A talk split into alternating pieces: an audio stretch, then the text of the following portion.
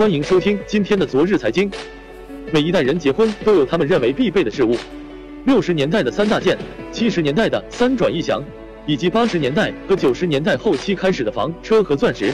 如今，越来越多中国九零后不满足传统的结婚模式，他们更加追求个性化和仪式感，在自己的婚礼操办上也十分大方。近日，据中国婚博会专业机构最新统计，目前北京新人在结婚上的花费，不包括婚房、装修。夏童平均消费约为二十五万元，这相当于北京普通年轻人两年多的工资总和。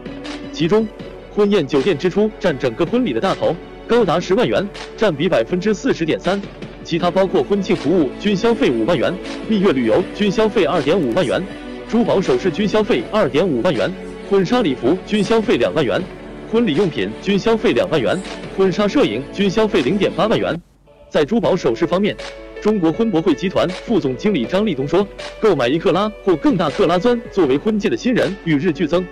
以中国婚博会夏季展会为例，同比之前的春季展，一克拉及以上钻戒的订单量增长了近百分之十，黄金饰品订单量也有较大增长。